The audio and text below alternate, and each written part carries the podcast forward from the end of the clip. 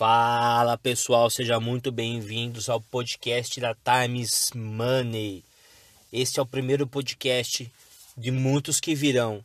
E nesses podcasts nós abordaremos sobre finanças, planejamento familiar, como poupar dinheiro, como sair da dívida, sobre empreendedorismo. Também, também vamos trazer pessoas para entrevistar sobre nesse meio do empresarial nos dando dicas, entre outros assuntos relacionados a dinheiro. Aqui quem vos fala é Carlos Henrique e muito obrigado a vocês que estão nos ouvindo. E já logo vou fazendo um convite que sempre voltem para ouvir os nossos programas semanais, que serão ou provavelmente nas terça-feiras ou, ou aos sábados. Ainda estamos analisando qual a melhor data, tanto para nós como para vocês. E já vamos entender o porquê a Times Money surgiu, ou porquê a Times Money veio para o podcast, porque nós da equipe Times Money queremos falar sobre finanças, sobre dinheiro, sobre como poupar, como investir, entre outros assuntos. Então, por que isso? Notem que nós, nós o povo brasileiro, temos uma carência, temos uma carência enorme, uma carência gigantesca sobre educação financeira adequada. Notem que quando nós vamos à escola, ensino médio, fundamental, nós somos preparados para quê? Somos preparados para tirar boas notas, para que quando chegue o Enem ou vestibular de alguma universidade, possamos tirar notas boas novamente. Para quê? Para que possamos ter uma excelente educação.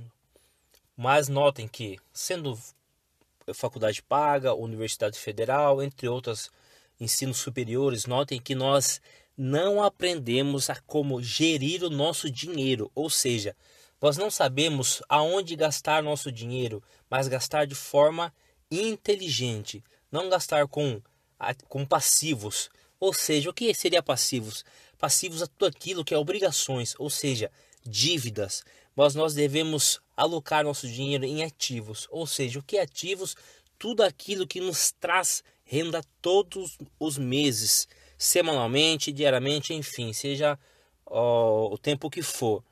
Então notem que nós somos, fomos é, educados como fosse uma máquina de produção, uma linha de produção, ou seja, nós temos que crescer, tirar boas notas e tirar mais boas notas para conseguir entrar em, em, em universidades boas e também entrar entrando no, nas universidades boas, temos que tirar mais notas boas ainda, se formar, conseguir um bom emprego e se aposentar.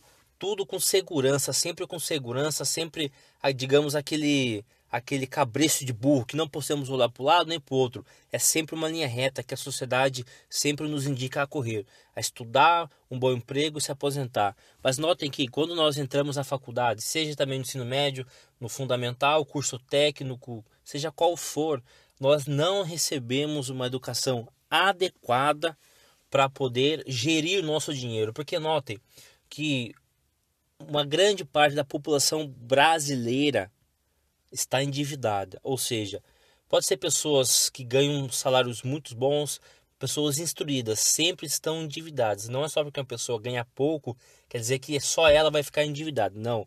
São pessoas de alto padrão e são pessoas de baixo padrão. Todas estão endividadas. Por que estão endividadas? Porque não receberam educação financeira adequada. Eles não entenderam o que é o dinheiro como funciona o dinheiro, como gerir o seu próprio dinheiro, como planejar o, gastar do nosso tão suado dinheiro. E o principal de tudo, o que quer é levar, ou seja, levar informação de qualidade para todo brasileiro sobre como gerenciar o seu próprio dinheiro, seu tão suado dinheiro. Então notem que o povo brasileiro, infelizmente, tem uma carência enorme, enorme sobre educação financeira. E para comprovar para vocês, eu já vou logo trazer um dado importantíssimo. Esse dado foi exatamente dia 13 de 9 de 2018. 63 milhões, prestem bem atenção, 63 milhões de brasileiros estão endividados segundo o SPC. Número de inadimplentes avançou pelo, pelo 11 mês seguido, exatamente. Ele avançou dez, por 11 mês seguido, seguido, atingindo 41% da população. Então, notem, pessoal, que nós estamos carentes, carentíssimos de educação financeira, porque não apenas nós chegarmos diante de um curso superior, tirar boas notas, é, se formar, conseguir um bom emprego. Só que, abre aspas, nem todo mundo que se forma, infelizmente, consegue um, um bom emprego. Ou seja, o que seria um bom emprego? Bom salário, bons benefícios, plano de carreira, enfim, é tudo aquilo que oferece para o funcionário uma alavancagem na sua carreira. Só que vivemos um contexto da nossa nação, do nosso, nosso Brasil, que infelizmente as empresas não, não estão oferecendo esse tipo de coisa. Não, não nos oferece por causa do quê? Por causa dessa recessão que nós vemos sofrendo. Então a desculpa, a desculpa que eles dão é essa, recessão, reduzindo é, nosso plano de carreira. Então note que não são todos que conseguem, infelizmente, não é generalizando, pessoal, mas porém, no momento que nós vivemos, infelizmente, essa recessão é, impacta na vida daqui, daquele que estudou, se formou, é, se esforçou para tirar boas notas. Infelizmente, não são todos que saem da, da, da faculdade, universidade, enfim, que conseguem um bom emprego. E os que conseguem não têm um salário digno, não têm um salário coerente com o esforço que ele teve.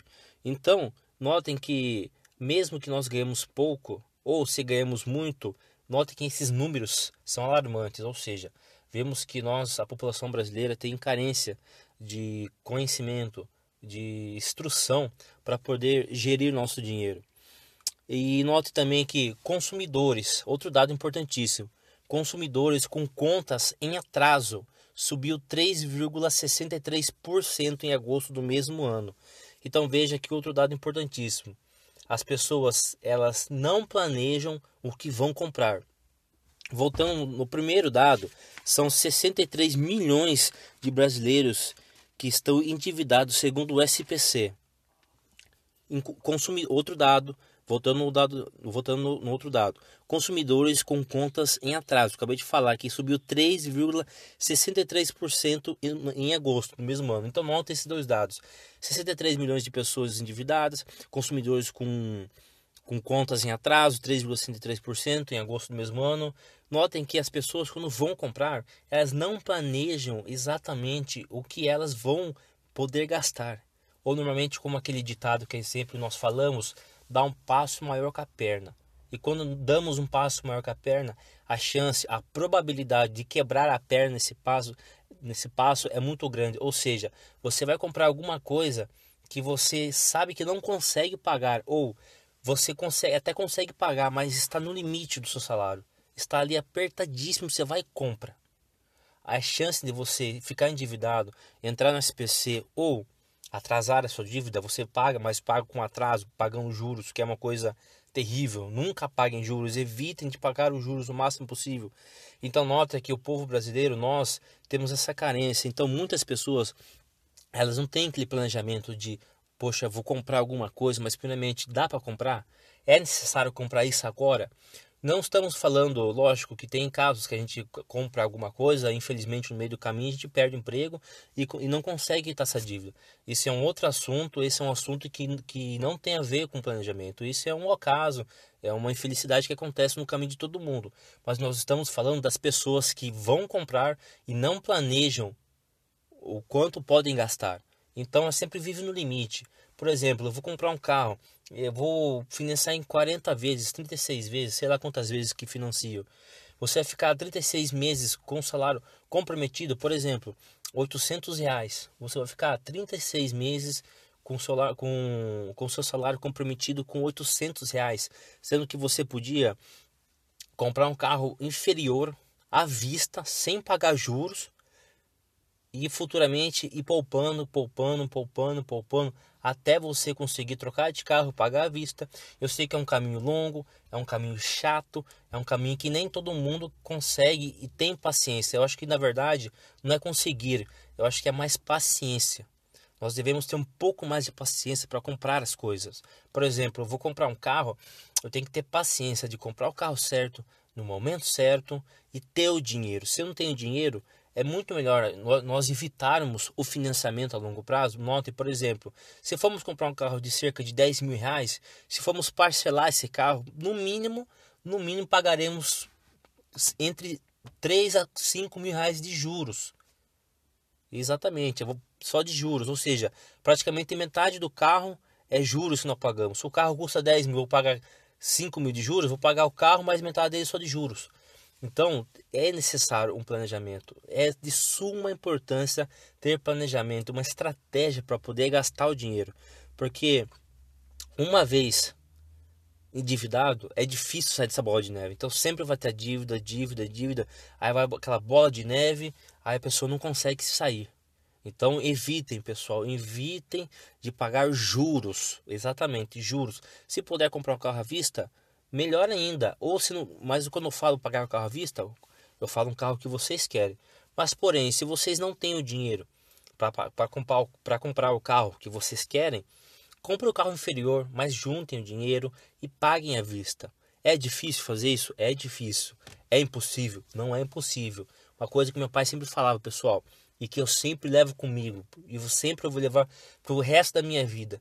Quando você quer uma coisa, você primeiro faz o quê? Você traça um objetivo. Eu estou no ponto A, eu quero chegar no ponto B. Mas pra, eu estou no ponto A. Para eu chegar no ponto B, o que, que eu tenho que fazer?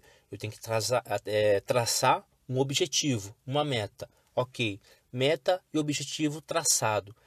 Se, terceiro, o que, que eu tenho que deixar de lado para eu bater minha meta, bater um objetivo e chegar no que eu quero. Eu tenho que deixar de fazer tal coisa, eu tenho que deixar de sair, eu tenho que deixar de comprar isso, comprar aquilo. Se você realmente quer uma coisa, e, e, e última parte, o quarto, meu pai falar, você tem que ter opinião. Então você traça um objetivo, você traça uma meta, você deixa de lado algumas coisas, você sacrifica algumas coisas que você gosta para obter esse objetivo, para obter essa meta, para chegar no ponto B e ter e por último, o principal, ter opinião, ter força de vontade para se, se abdicar de algumas coisas, se esquivar de algumas coisas para você conseguir chegar lá. Então é muito importante o planejamento financeiro. Outro dado importantíssimo. No Sudeste, no Sudeste teve o maior aumento de, de devedores, aumento de 10,52%. Centro-Oeste esse já teve um, um, um pequeno aumento. Foi entre, os, entre todos foi o menor. Teve um aumento de 1,87. Ele já foi um pouco menor. Norte tem 49%. Preste bem atenção. 49% da sua população adulta tem CPF restrito, que apresenta 5,9 milhões de pessoas. Isso mesmo, do norte, 49%, 49 das pessoas, ou seja, da população adulta do norte, 49% deles tem o CPF restrito, que isso no total acumula 5,9 milhões de pessoas.